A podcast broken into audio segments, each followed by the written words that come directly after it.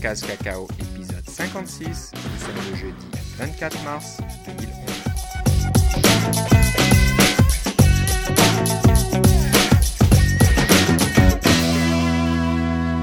Bonjour et bienvenue à tous dans ce nouvel épisode de CocoCast Cacao. Euh, presque comme d'habitude, euh, j'ai Philippe Casgrain avec moi. Ça, c'est comme d'habitude. Ça va, Philippe? Ça va très bien. Et toi, Philippe? Tu dis presque pas Ça va bien? parce que j'imagine que parce que t'es pas chez vous. Voilà. Je, je suis pas à la maison, donc le son, vous verrez, il y a une petite différence. J'utilise, comme, comme euh, Philippe, un, un microphone euh, Snowflake de chez Blue, qui est tout, tout sympa. C'est un microphone de voyage un peu pour euh, portable qu'on peut accrocher à l'écran. Donc euh, la qualité sonore sera peut-être pas exactement la même parce que à la maison, c'est un petit studio entre guillemets. hein. C'est rien de bien extraordinaire, mais j'ai un plus gros micro qui est plus euh, fait pour les enregistrements. Euh, moi, Euh, moi, à la podcast. maison, tu vois, je suis installé dans mon, dans mon divan avec mon micro et puis j'ai les, les pieds en l'air. Et ça marche très bien aussi. Alors moi, je suis dans mon hôtel, voilà, loin de la maison, mais ça marche quand même. Alors désolé pour le retard déjà. On a une semaine de retard. On... Ça n'a pas pu marcher un petit peu pour diverses raisons. Et euh, voilà, moi, il fallait que je me prépare pour mon petit voyage à Toronto. Donc, euh, on n'a pas eu le temps de faire ça en fin de semaine non plus. Alors, désolé du retard. Mais euh, ben, je pense qu'on on profite quand même d'une journée spéciale aujourd'hui pour faire l'enregistrement. MacOS 10 a 10 ans. Oui. Donc, joyeux anniversaire, macOS 10. Ça tombe bien, 10 ans, macOS 10. Donc, bah, beaucoup, de- beaucoup de choses. hein. C'est assez incroyable le chemin qui a été parcouru en simplement 10 ans. Euh, je sais pas, moi, pour mettre ça en perspective, en disant euh, Microsoft, qu'est-ce qu'ils ont fait? On est parti de XP. XP, c'était quoi En 2001, quelque chose Oui, comme ça? ça, c'était en 2000, 2001 parce que 2001. Windows 2000 était sorti l'année d'avant. Voilà, donc euh, 2001, et puis euh, Vista, c'est sorti en 2007. Quelque chose comme ça, oui. un truc comme ça. Ça a été un 2007-2008. Et euh, voilà, plus personne s'en souvient. Le nom a été banni, je crois. et maintenant, euh, Windows 7. Donc, euh, à, peu- à peu près dans le même temps, et ben, le, le Mac, Mac OS 10, on en est à combien de versions hein, Bien sûr, On a... si je Ben, faisais la un concours, 10.0, je c'est la plus bêta. On est à la 7e, alors 10, 10 points- euh, Lyon sera la 7e ou la 8e Ça va être la quand on 8 compte? Ce sera la 8e. Oui, sinon tu fais une erreur de programmation. 10.0. typique. Voilà. Par- on part de 0, donc de la 10.0 à bientôt la 17. Euh, donc, euh, joyeux anniversaire, on est bien content. Euh, je pense que l'anniversaire aussi, je ne sais pas si ça a été choisi à point nommé, mais ça annonce aussi le départ de Bertrand Serlet. Oui. Serlet, Serlet, Serlet. comme diraient les, comme diraient les, Anglais, les, les Anglais Ouais. ou les Américains. Euh, Bon, bah, c'est un peu triste aussi. Bon, c'est sûr que ça fait très longtemps qu'il qu'il travaille avec Steve Jobs, 22 ans. une vingtaine d'années, Ouais, c'est ça. 22 ans, et ça faisait quoi, euh, une quinzaine d'années qu'il était chez, retourné chez Apple. Ben, en même temps que Steve Jobs là, en 97, si je Ok. ne m'abuse. Ok. Donc, euh, bah, je pense que il a, il a bien travaillé, hein, vu, vu toutes ces versions de macOS 10. Donc, c'était lui qui était euh, à la tête de, de tout, ce, de tout le développement. Ben, Et- récemment, parce qu'avant c'était Avi Tevanian là, qui venait directement C'est vrai qu'il est parti. aussi, ouais. dont il a, il a remplacé. C'est quand même des gros souliers, ceux de, de Tevanian, mais euh, Ouais, ouais. il y a eu un. Et c'est un. C'est c'est un, un, un chercheur plus qu'un qu'un manager. là. Tout ce que j'ai lu sur lui, est-ce que je connais un peu. euh, je le connais par personne interposée parce que des, des amis à moi ont, ont déjà euh, voulu travailler chez Apple et ont été interviewés par Bertrand Serlet. Donc, euh, euh, j'ai de, de l'information de seconde main. Puis il est très. il, il connaît très très bien son affaire, mais c'était pas une personne avec la. C'était pas la personnalité la numéro un. Là. Il, était- il pouvait être assez Ouais. abrasif. Là. Mais ça, c'est le propre d'une personne qui sait exactement qu'est-ce qui doit, qu'est-ce qui doit être fait. Et puis. Euh, ce que j'ai lu aussi, c'est que les dernières versions de macOS 10, on a vu qu'il y avait un.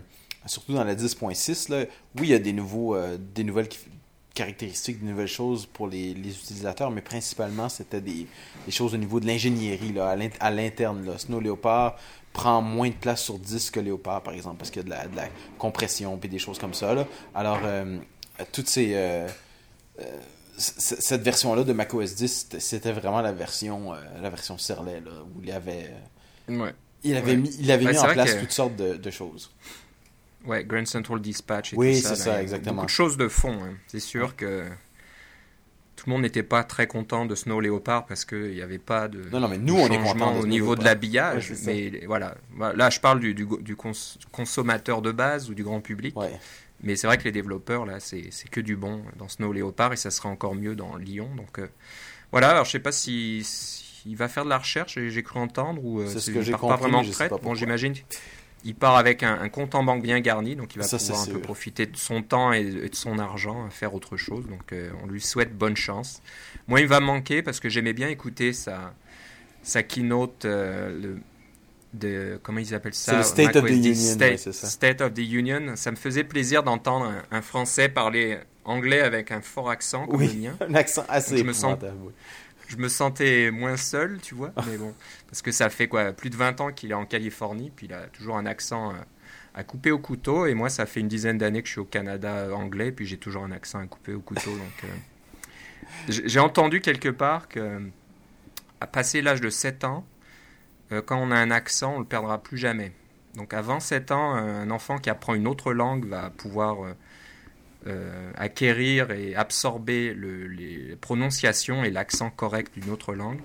Mais passé l'âge de 7 ans, euh, on peut faire ce qu'on veut. Une fois qu'on a eu un, un accent français, un accent anglais, un accent espagnol, Un accent ben, québécois. il restera avec vous.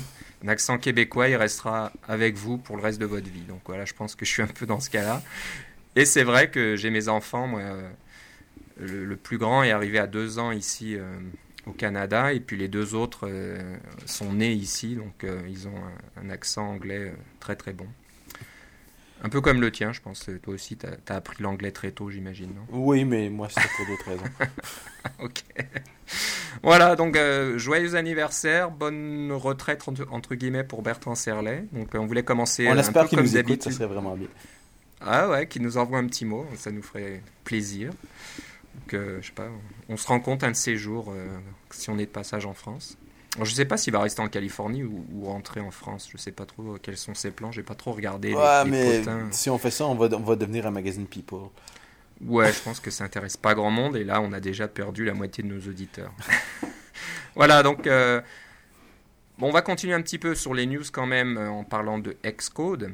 Alors deux choses, Xcode version 4 et maintenant en version finale. Euh, C'est pas une grande nouvelle, vous le saviez déjà, c'est pas c'est pas tout chaud comme euh, annonce. Euh, ça, a été déjà fait depuis quasiment deux semaines maintenant. Mais la dernière fois qu'on en a parlé dans le dernier épisode, c'était encore la Gold Master euh, numéro 2. Donc voilà, on voulait juste faire le point là-dessus. Bon, l'intérêt aussi et la nouveauté quand même, c'est le mode de distribution de Xcode qui passe par le Mac App Store. Donc c'est assez... Oui, mais ça, c'est Étonnant, c'est seulement pour ceux qui font pas partie du programme de développement. C'était ça l'affaire. Exactement. Donc c'est plus gratuit. Avant Xcode, on l'avait dans les DVD d'installation euh, qui arrivaient avec vos Mac. Ou on le téléchargeait le- gratuitement. Ce qu'on peut encore faire pour la Xcode télécharger. 3.2.6. Hein. Incidemment. Xcode 3 est encore disponible au téléchargement gratuitement. là. Ouais, ouais. C'est vraiment juste Xcode plus- 4 qui est disponible seulement sur le Mac App Store. Exactement. Donc euh, combien? C'est 4,99 ça. dollars. hein? Ouais, c'est tellement ridicule de dire. Moi, je vendrais un programme. Je vais vendre un, un programme à n'importe quel prix, mais ça fera jamais le tiers de la moitié du dixième de 1% de ce que Xcode fait. Mm. C'est comme. Ouais, c'est ça. Comment tu veux compétitionner avec ça? Tu peux pas.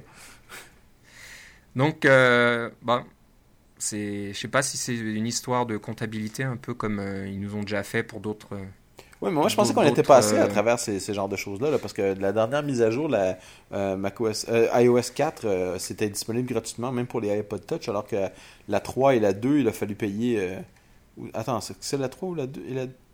Oui, il y avait la 2, c'est ça. La, la, la 2, c'était la première pour mettre les applications, puis la 3, c'était la, la, nouvelle. Là, il fallait payer Ouais. comme 5$ ou 10$ ou même 20$, je pense, à un moment donné, pour, euh, pour avoir cette mise à jour-là à cause des fameuses règles de comptabilité. Je pensais qu'il y avait décidé que finalement, c'était plus important. Non, moi je pense qu'ils l'ont mis euh, comme ça pour euh, parce qu'ils pouvaient là, puis bon, euh, tant qu'à faire, on va mettre 5 dollars. ouais. Mais- Alors, ce qui, ce qui apparaît clairement, c'est que le Mac App Store va devenir le canal de distribution principal chez Apple. Donc, euh, Mm. macOS 10 Lyon, la préversion là, que les développeurs Ouais. ont la chance d'avoir, passe par le Mac App Store. Ouais. Xcode passe par le Mac App Store, à mon avis. Euh, il n'y aura plus grand chose en dehors de- du Mac App Store euh, chez Apple. Donc, c'est fini. Cherchez plus. euh, d'aller télécharger quoi que ce soit sur leur site. D'ici voilà, d'ici quelques temps, là, c'est tout sera sur le Mac App Store. Donc, bon, c'est une bonne chose, peut-être, je sais pas. Tout est centralisé, au moins on sait où, où chercher si on, on veut un logiciel particulier. Yes, ça. Donc, bah voilà, c'était à noter, je pense. Alors, Ouais, pour ceux qui sont pas développeurs enregistrés, qui, qui voulaient installer Parce que c'est quand même 99 dollars, ouais, c'est ça. Ouais, donc euh, bon, ça reste, ça reste quand même moins cher, 4,99$ que 99 dollars. C'est toujours plus cher que gratuit, mais bon, je pense que vous en avez quand même pour votre argent. Hein. Comme tu disais, Xcode, c'est pas une petite application qui fait pas grand chose, c'est quand même un, un, environnement assez énorme. Et puis, une fois que vous avez ça, vous pouvez déjà pas mal vous amuser. Donc euh, voilà, ça c'est la partie euh, news côté chez Apple. Euh, annoncé cette semaine un projet qui est assez intéressant, qui s'appelle Caméléon. Donc vous avez dû en entendre parler peut-être. John Gruber en a parlé dans Twitter et dans, sur son site. Daring, Fireball. Mais il y avait des, c'est ça, c'est les gens de Icon Factory, si je ne me trompe pas. Hein? Oui. Ouais. ouais. Donc ils travaillent sur un projet depuis plusieurs mois, donc ça doit être assez gros parce que Icon Factory c'est pas une petite compagnie, hein. ils, sont, ils, sont, assez gros. Ouais, c'est pas une si grosse compagnie que ça, là, mais oui. oui, bon, ils ont au moins des développeurs de renom comme. Absolument. Euh, Craig Hockenberry, c'est ça? Mm-hmm. Puis euh, euh, au niveau des designers, je pense que Gédéon Maheu est là aussi. Ok. Mm-hmm. Donc, euh, bah, ils ont travaillé sur, en fin de compte, l'adaptation de UIKit, donc qui est l'environnement, le, framework euh, que vous utilisez pour développer vos applications iOS. Et eh ben, ils ont porté une partie, pas tout bien sûr, mais une partie, euh, au moins ce qu'il leur fallait, sur le macOS.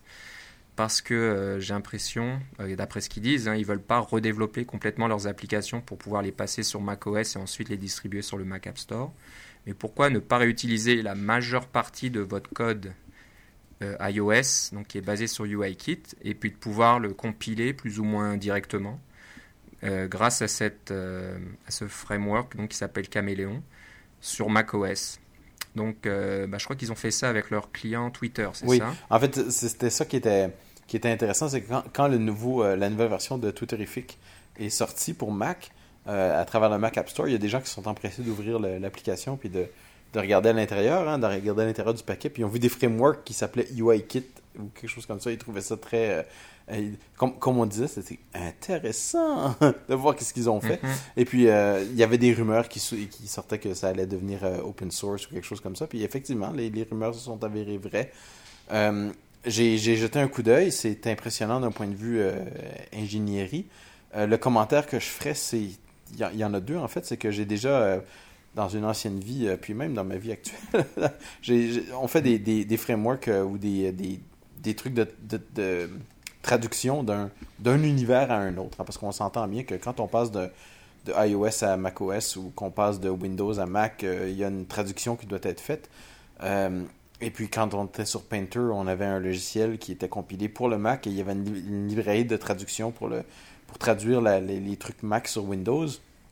Et puis éventuellement, on avait même fait notre propre librairie de, d'interface euh, pour qui était qui était multiplateforme qui sortait des résultats sur Mac et sur Windows et qui était tout à partir de d'XML.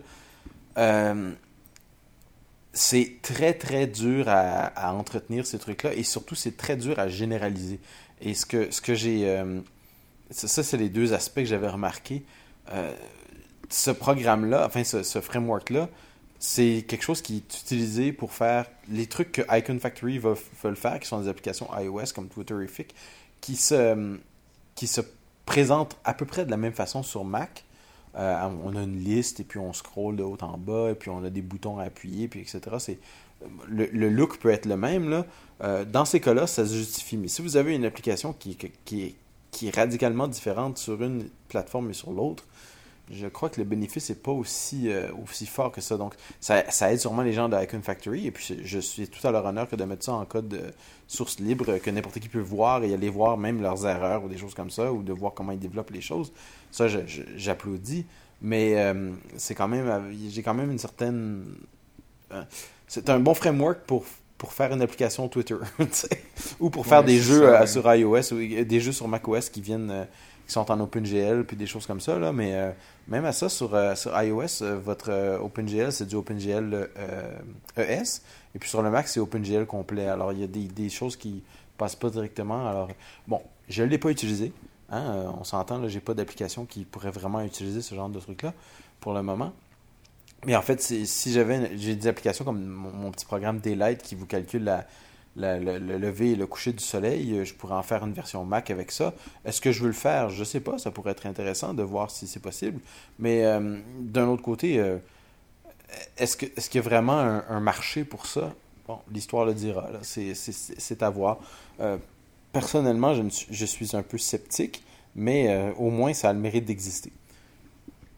Alors les développeurs d'Icon Factory sont conscients qu'ils vont peut-être rentrer en collision avec Apple un jour ou l'autre parce que Apple avec Lyon, on, sait qu'en démarrant avec Lyon, ils veulent réunir un peu le monde macOS et iOS.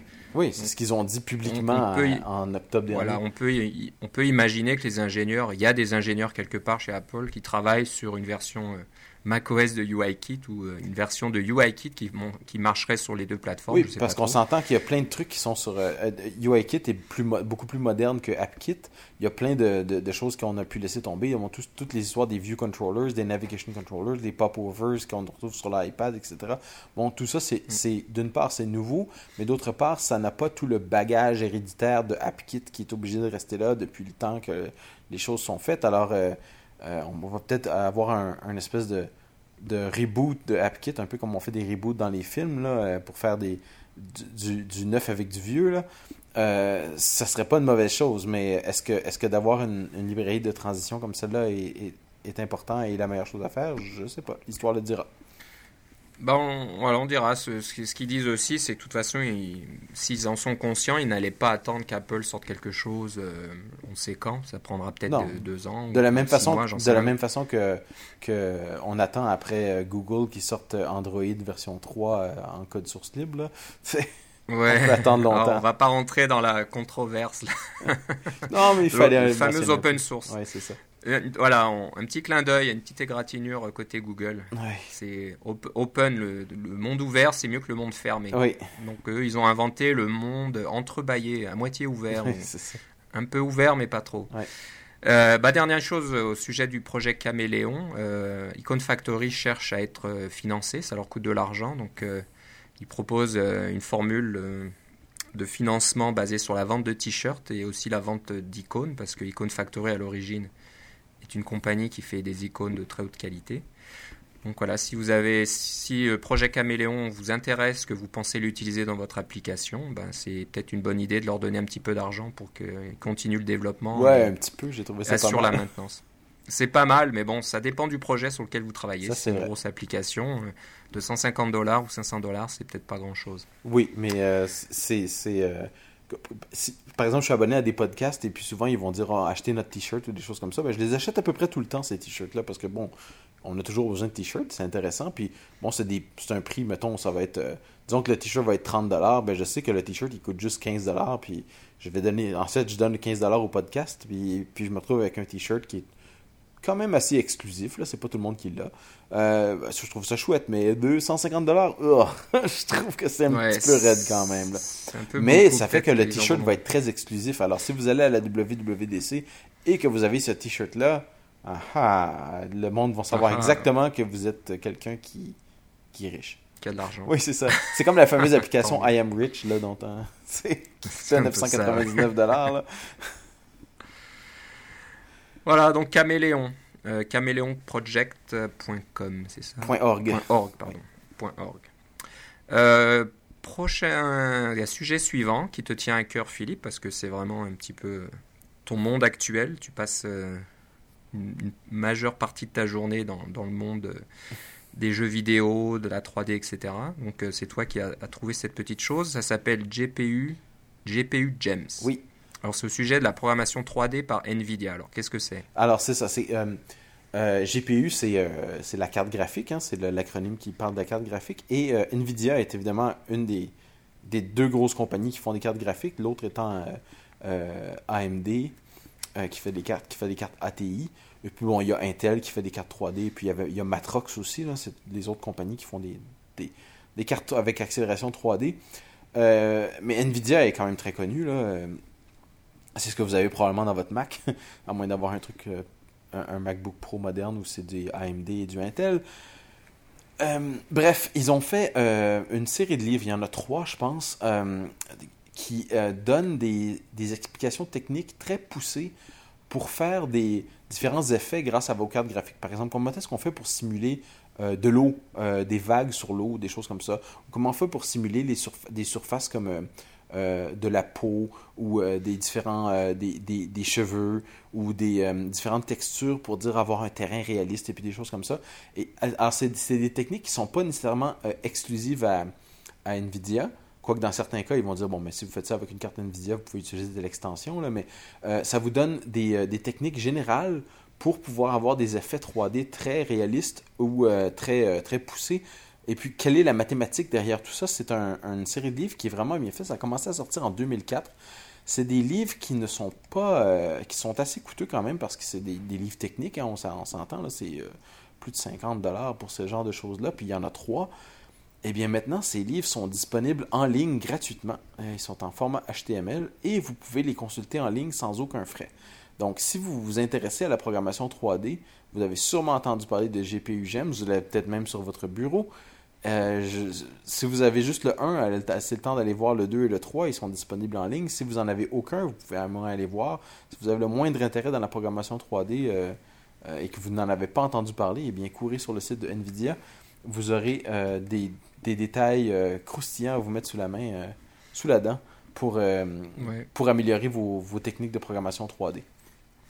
J'imagine que c'est pas pour le débutant quand même. Hein. Il faut savoir de, quoi on parle. Et moi, je suis un débutant parce que j'aimerais bien faire de la 3D, mais en fait, ce que je fais la plupart du temps, c'est que j'implémente des fonctions de bas niveau au niveau du système d'exploitation. Alors, tout ce qui est pas graphique, j'y touche quotidiennement. Et ce qui est graphique, j'en entends parler, mais j'aimerais bien en faire, mais je fais simplement en entendre parler à ce moment-ci. Donc, j'ai entendu parler de ce livre et euh, j'en ai lu des petits bouts et puis j'ai trouvé ça passionnant. Ok, donc c'est sur developer.nvidia.com. Oui. Et ça s'appelle donc, euh, c'est une série, donc GPU Gems. Oui. Voilà, bah merci de nous avoir euh, fait connaître cette petite collection. Les développeurs 3D qui nous écoutent euh, seront certainement intéressés. Oui, si, si euh, dit, vous l'avez probablement déjà si vous êtes un développeur 3D, mais il y a la version en ligne maintenant. Puis l'avantage, c'est qu'on peut faire des recherches. Hein. la version en ligne, on peut, peut l'indexer, c'est facile de trouver les trucs. C'est toujours l'idéal, oui. Ok, euh, sujet suivant, c'est une petite application qui est assez intéressante. Elle permet d'extraire les, ressources, donc les PNG, les, images de UIKit. Donc euh, si vous avez des icônes ou des, choses qui vous intéressent et que vous voudriez les utiliser. Alors au niveau de la licence, je ne sais pas trop comment ça se passe. Est-ce qu'on a le droit de faire ça vraiment ou euh, plus ou moins bon, mais je, pense qu'on peut les extraire, mais aussi on peut, euh, on peut savoir où ils sont dans le système pour pouvoir aller les, les récupérer. C'est ça l'avantage. Ouais, ouais. Donc c'est un outil qui s'appelle UIKit Artwork Extractor. Donc voilà, c'est assez rigolo comme nom. Euh, apparemment, ça marche avec le simulateur, hein, si j'ai bien compris. Oui. Euh, vous, vous, lancez l'application. Non, vous lancez le simulateur. Je je dis pas de bêtises. J'ai pas essayé, bien sûr. Alors, euh, il faut lancer le simulateur en mode iPhone 4 et ensuite l'application elle-même est une application iOS ou une application externe, je sais pas trop. C'est une application externe. Qui va donc extraire bah, quasiment toutes les images euh, de UIKit. il y a une longue liste de. Bah, je sais pas moi, le.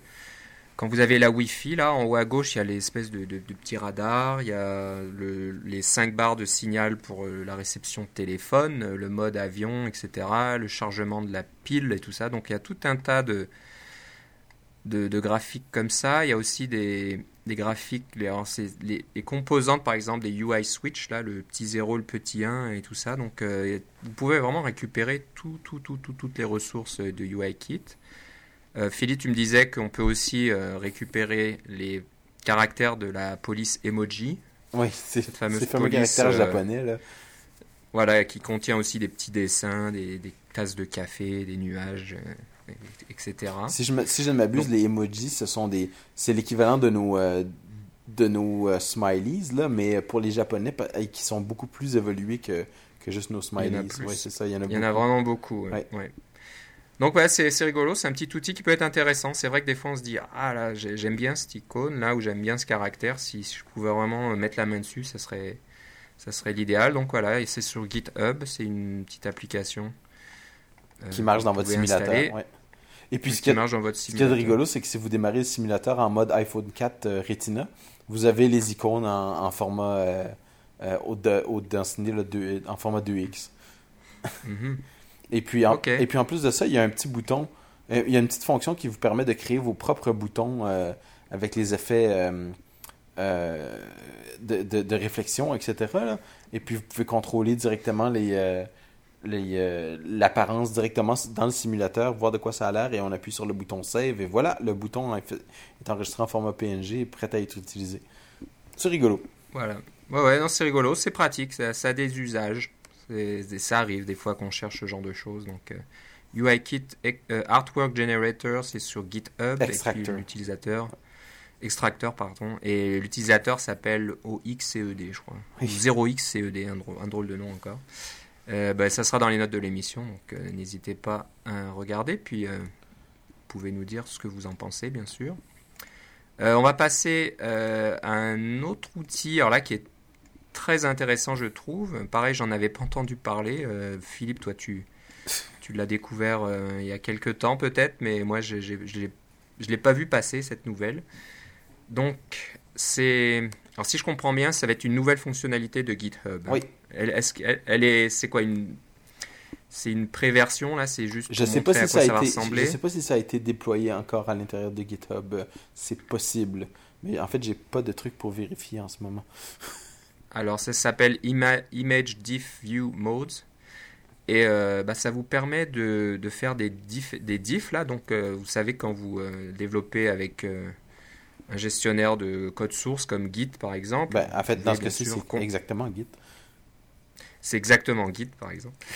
ben, on, on, compare les différentes versions d'un programme, donc d'un code source sous forme de texte. Donc ça, ça marche très bien, ça existe depuis belle lurette. Mais euh, côté image, euh, il n'y avait pas vraiment grand-chose. Hein. Peut-être des trucs qui permettent de voir ce qu'il y avait avant mais, et après. Mais là, avec euh, ces outils, donc ça sera... c'est un... Comment dire c'est un outil en ligne, hein, c'est sur la page, les pages de GitHub. Ce sera, j'imagine que c'est fait en HTML5 ou en je ne sais quoi. Oui, avec le Pas en Flash, j'imagine. J'ai, j'ai, voilà, j'ai pas Flash sur mon Mac et ça marche quand même, donc c'est une bonne chose. C'est pas en Flash. Et euh, bah, ça permet de, de, voir la différence entre euh, vos images comme ça dans, leur historique. Je vais essayer de l'ouvrir comme ça, je peux vous décrire ça. Peut-être que Philippe aussi va le décrire. Sous forme interactive. Hein, donc on voit l'image, euh, l'image d'avant, l'image d'après, et il y a plusieurs, il y a plusieurs modes. Donc le mode le plus simple, c'est de les voir l'un à côté de l'autre. Mais il y a aussi un mode rigolo là qui s'appelle swipe, alors là, ça c'est marrant, on voit l'image d'après et on a, on a une espèce de petite euh, barre verticale qu'on peut faire glisser de gauche à droite, bah, qu'on peut faire glisser euh, tout le long de l'image en fait, en fait. Et puis quand vous la faites dépasser, ça révèle l'image telle qu'elle était avant.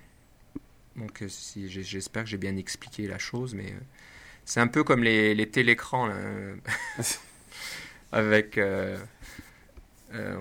on, fait déplacer l'espèce de barre là qui, nettoie. Non, c'est pas les télécrans, c'est plutôt les, espèces de jeux où on peut écrire. C'est avec un petit stylo magnétique, un petit aimant ah oui, bout, et quand on écrit, ça attire les petites paillettes. Vous pouvez voir ce qu'il y a. Puis après, il suffit de faire passer une, espèce de réglette en plastique tout du long et ça efface tout. Donc là, c'est un peu le même genre d'idée.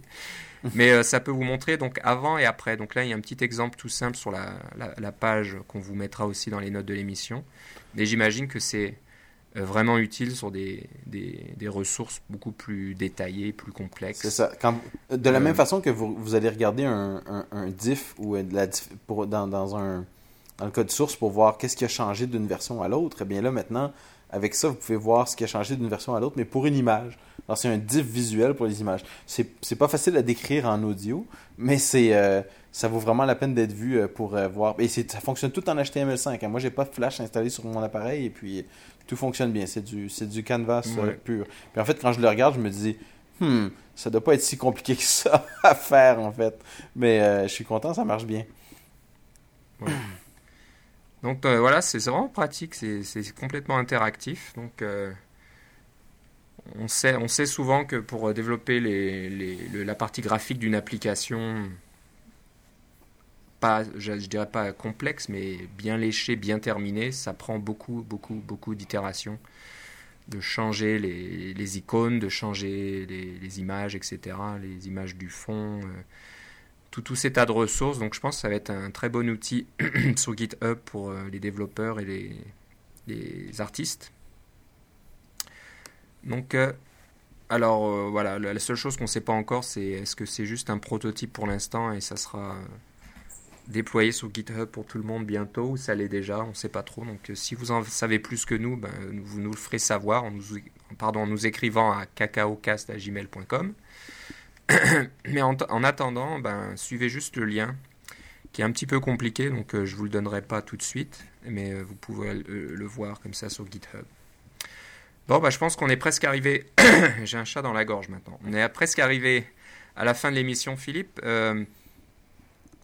Bah, je crois qu'on est arrivé à l'émission. On avait peut-être un sujet supplémentaire, mais on le gardera pour la prochaine fois. Euh, bon, Philippe, si on veut te suivre et te, trouver sur Internet, où va-t-on? Oh, Je pense que le plus simple, ça va d'aller sur Twitter avec euh, Philippe C. L-I-P-P-E-C. Ok, ben moi c'est Philippe Guitare. Euh, je pense que pour toi, Philippe, on pourra bientôt aller sur Identica aussi, identi.ca. Oui, je suis déjà sur identi.ca avec Philippe C, effectivement. Ouais, moi je suis pas encore. Il faut vite que, que je le fasse. Heureusement que cette émission n'est pas en direct. Personne n'aura le temps d'aller réserver mon nom. Mais bon, je pense pas être. Excusez-moi, être aussi populaire que ça. Mais voilà, il y a une petite fronde là qui est en train de se former euh, vis-à-vis de Twitter qui devient plus euh, un espace euh, marketing commercial et envahi par les robots qui envoient du spam. C'est vrai que ça devient de plus en plus énervant. Alors, je ne sais pas si, Identica est la solution pour, euh, à tous nos maux et à tous nos problèmes. Euh, moi, ce que j'aimerais bien, c'est, comme tu disais, une option euh, fédérée, donc d'avoir peut-être son, petit serveur Identica sur son propre serveur et d'avoir un contrôle total dessus, donc que ces tweets nous appartiennent, qui n'appartiennent à personne d'autre. On verra. Je pense que ça va être un peu comme Facebook. Hein. Il y a plusieurs tentatives de faire quelque chose de différent, mais il y a quand même l'effet de masse critique euh, qui rend ça un peu, un peu compliqué. Oui, mais pour, euh, euh, si, je peux me permettre de paraphraser certaines, certaines choses, Facebook, c'est pour les gens avec qui on est allé à l'école, et Twitter, c'est pour les gens avec qui on aurait voulu aller à l'école. ouais. Justin Bieber, voilà, j'aurais voulu être à l'école avec Justin Bieber. Ça. enfin bref, donc voilà, donc euh, ouais, vous pouvez aller sur Identica. Moi, je vais essayer de créer mon compte euh, rapidement d'ici, au moins d'ici la publication de ce podcast. je peux pas garantir euh, qu'il va y avoir grand chose parce qu'il n'y a pas encore de client Identica qui, qui, est au niveau de Twitter, de Twitterific ou etc. Là. Ouais, ce il n'y en aura peut-être jamais. Ça fait un peu open source tout ça. Hein. C'est, c'est pas mal, mais c'est pas aussi pratique que les, les, clients commerciaux. Bon, bah voilà, je te remercie Philippe. Et moi aussi. Euh, bah, avec juste une dernière chose, maintenant que j'y pense, ça me vient à l'esprit, avant qu'on conclue. Euh, demain, alors on enregistre l'émission le 24 mars. Demain, le 25, sort l'iPad 2 dans 28 pays, c'est ça? Ou 27, 28 pays, en dehors des États-Unis. C'est ça. Donc, euh, là, je crois que dans chaque pays, on peut commencer à acheter en ligne à 1h du matin, heure locale, je crois. Je crois que c'est l'heure locale du pays, j'imagine. Donc tu te coucheras pas avant 1h du matin, c'est ça que Donc peut-être que nos amis français sont déjà, ont déjà fait leur, passé leur commande. Euh, alors que là, on enregistre, il est 10h du soir le 24. Moi, je vais essayer de tenir un peu ou de mettre mon réveil pour me réveiller un petit peu avant 1h du matin, heure du Canada, puis essayer de commander un iPad 2 euh, pour mon épouse. C'est son anniversaire, donc c'est une bonne excuse pour mettre la main sur un iPad 2. voilà. Puis ça fait longtemps que j'attends quand même. J'ai attendu euh, l'iPad 2 avant d'en commander un, donc euh, je vais essayer de faire ça. Alors on va voir. Apparemment, il y a, vous le savez tous, hein, il a tellement de succès que ça part comme des petits pains. Il y a des gens qui vont peut-être faire la queue devant les boutiques ou devant les, Apple Store. Je leur souhaite bon courage. Moi, je vais essayer en ligne dans la nuit, on va voir si ça passe. Puis moi, ce que je vous dis, c'est que si, vous avez, si vous avez déjà un iPad 1, ça vaut peut-être pas la peine de se précipiter sur l'iPad 2. Mais si vous n'en avez pas euh, et que vous attendiez, euh, n'attendez plus.